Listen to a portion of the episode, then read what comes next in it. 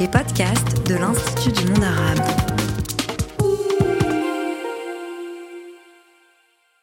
Bled, euh, ça me fait, à chaque fois que j'entends ce mot, ce mot, ça, ça claque, quoi. C'est bled. Ça fait bled. Il n'y a rien à voir. Circuler, il n'y a rien à voir, c'est du bled. C'est origine contrôlée. Le mensonge fait partie un peu de la réalité de l'immigré, quoi. S'ils n'avaient pas cru qu'un jour allaient retourner au pays, s'il n'y avait pas ce provisoire permanent, ils n'allaient pas effectivement tenir avec leurs conditions de travail de l'époque, quoi. L'illusion elle-même est une prothèse mentale pour l'immigré. Le jour où j'emmènerai mes enfants euh, en Algérie, je crois que ce sera en bateau. Ouais. Le, le, le bled, c'est le pays d'origine, c'est les ancêtres. Et le bled, c'est où il y a le cimetière, c'est où il y a tes morts qui sont enterrés. C'est ça le bled. Tous les ans, je me dis, il faut y aller, il faut y aller. Je ne sais pas ce qui me retient. Un bled à soi. Épisode 6, le retour.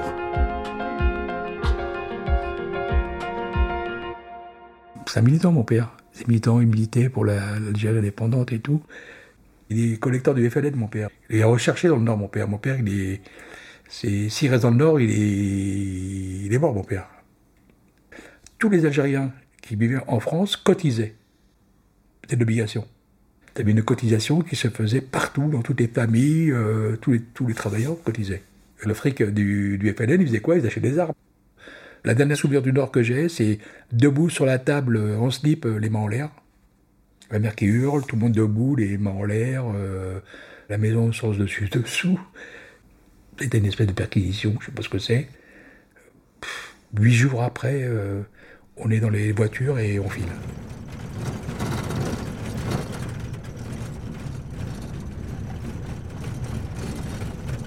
Donc au moment de l'indépendance, on est repartis tous euh, au bled.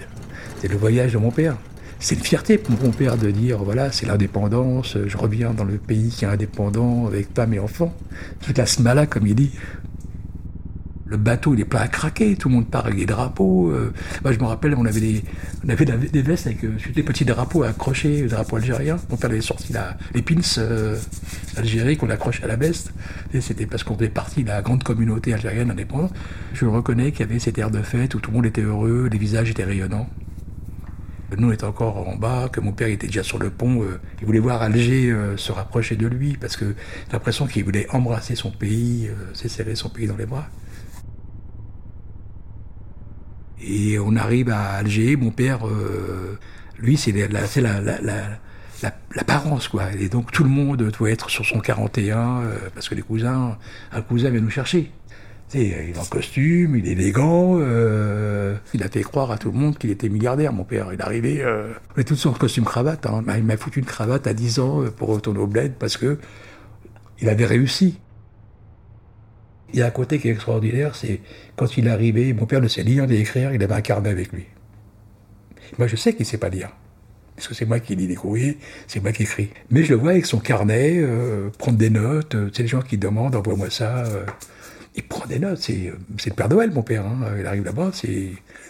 Il a fait une lettre. Il a écrit à l'État algérien en demandant un travail, en disant que c'est l'indépendance pour reconstruire le pays. Il n'a jamais eu de réponse. Et puis il a abandonné cette idée. Je ne savais pas écrire, mon père, c'est moi qui l'ai écrit cette lettre.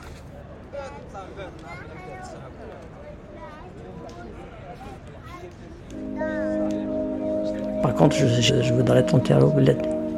Retourner, c'est pour rejoindre les ancêtres, en fait. Je meurs, demain, je... mes enfants m'enterreront en Algérie. Ça, c'est certain. Au bled. La question se pose même pas. Je vais être enterré à côté de mes parents. C'est le pays qui m'a vu naître, c'est celui qui me verra mourir.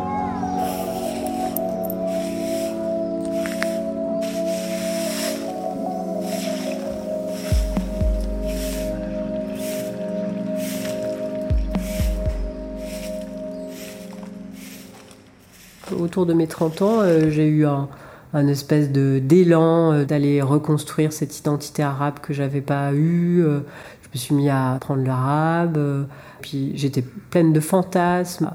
Et donc je suis allée quelque temps, un peu moins d'un an, à Casablanca. Et du coup, voilà, c'était une période où j'ai essayé d'être marocaine. c'était pas facile. Je travaillais avec une équipe euh, de médiateurs sur un festival et euh, des fois on se donnait rendez-vous pour travailler. Puis l'équipe, elle venait pas, par exemple. Des gens venaient pas au rendez-vous. Là, pour le coup, euh, je me suis bien sentie française, quoi. Et je crois qu'après ça, j'ai arrêté de courir après une identité marocaine. De me dire que oui, je peux être une, une Française avec des cheveux frisés, avec des origines marocaines et avec une gueule d'arabe et puis aussi une, Marocaine avec un, darija écorché. Et c'est pas grave. Et voilà.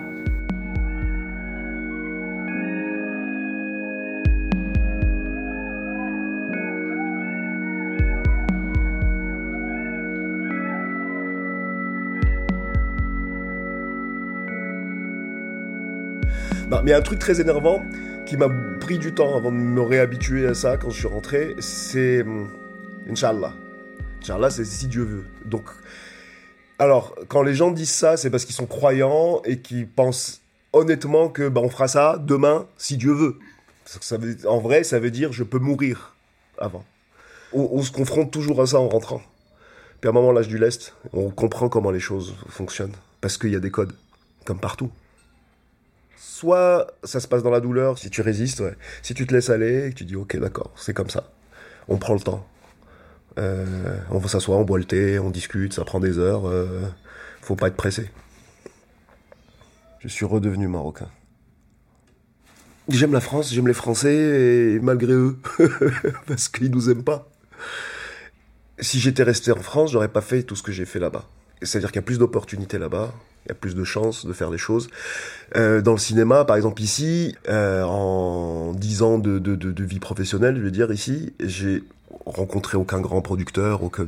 c'était très compliqué d'avoir juste le numéro de téléphone de quelqu'un, de l'appeler, de se présenter, de dire bon voilà ce que je fais ou d'avoir sa chance pour travailler. Là-bas, tu rentres en deux coups de fil, tu peux avoir tout le monde. Toute ma vie d'adulte, ma vie que j'ai construite moi-même euh, était française. Et donc du coup, le fait de rentrer, ça s'est pas passé sans angoisse. Je serais jamais parti de la, de la France si j'avais pas eu ma nationalité française.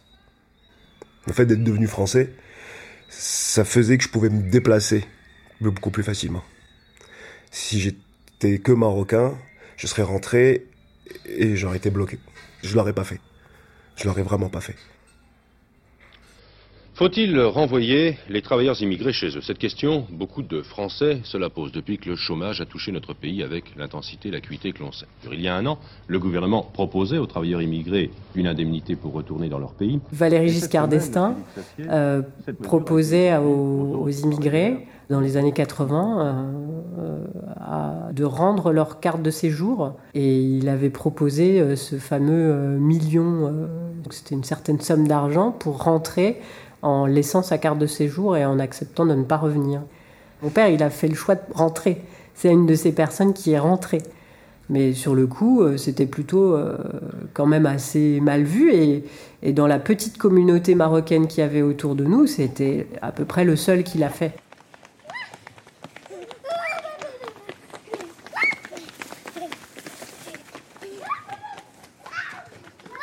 Pour moi, le bled, si je zoome en infiniment petit.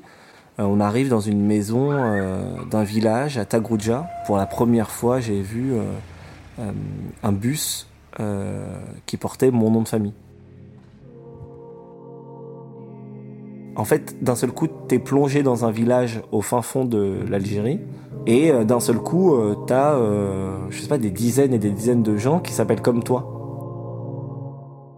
c'est peut-être la première fois que j'ai ressenti à un endroit d'appartenir à une famille. T'as le sentiment d'appartenir à cet endroit.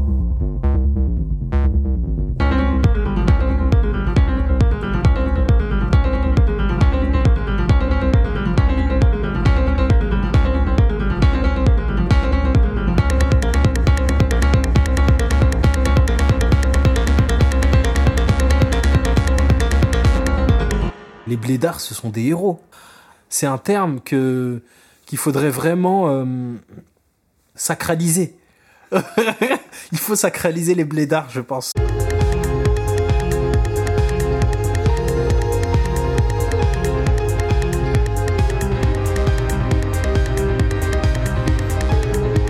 De podcast n'aurait pas été possible sans les voix et la confiance de Hakim, Tahar, Hamza, Salah, Edia, Fatima, Youssef, Badrou, Farid, Louisa, Mehdi, Shérif, Yasmine, Nisrine, Rachid, Ludmila, Yahya, Zora, Youssef.